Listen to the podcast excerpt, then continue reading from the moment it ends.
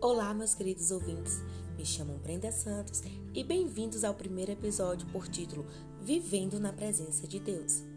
Talvez você possa estar se perguntando o porquê desse tema, Vivendo na Presença de Deus. Porque quero iniciar falando sobre o real motivo de estarmos aqui hoje. Tudo é por Ele, para Ele.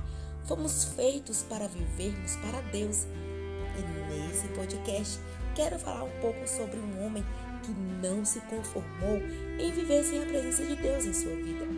E que, mesmo mediante a uma liderança de um povo rebelde, ele se impôs e, diante de Deus, não se conformou em continuar a sua caminhada no deserto rumo à terra prometida, sem que a presença de Deus os acompanhasse.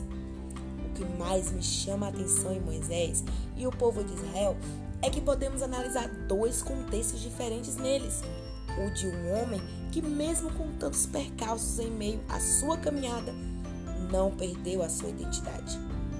A palavra de Deus diz em Êxodo 33, 11 e 12 que o Senhor falava com Moisés face a face e que o Senhor o conhecia pelo nome, ou seja, ele tinha um relacionamento de amizade, era ativo com Deus, era um homem chegado do Senhor.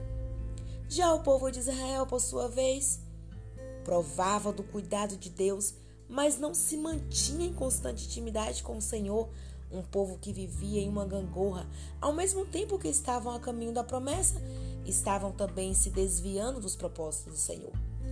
E eu quero te fazer refletir, te fazer duas perguntas. Quem tem sido você? Em qual desses contextos você tem se encaixado? Independente da sua resposta ou da conclusão do seu pensamento neste momento, eu tenho uma boa notícia para você. Deus está à porta e bate, e o que mais ele tem procurado é verdadeiros adoradores que em espírito e em verdade o adorem, como está escrito lá em Salmos 33, 18. Perto está o Senhor dos que têm o coração quebrantado e salva os contritos de espírito. Eu declaro que a partir desse podcast você abre o seu coração totalmente para o Senhor e que a tua vida verdadeiramente viva e respire em todo o tempo a presença de Deus. Não a renuncie por nada, pois não valerá a pena negociar o inegociável e não se conforme em viver uma vida de qualquer jeito, onde um dia você tem a presença de Deus, você a sente, mas no outro já está bem longe dele. Deus te quer por inteiro e em constante ligação com Ele. Esse foi o primeiro episódio da série A Luz da Palavra.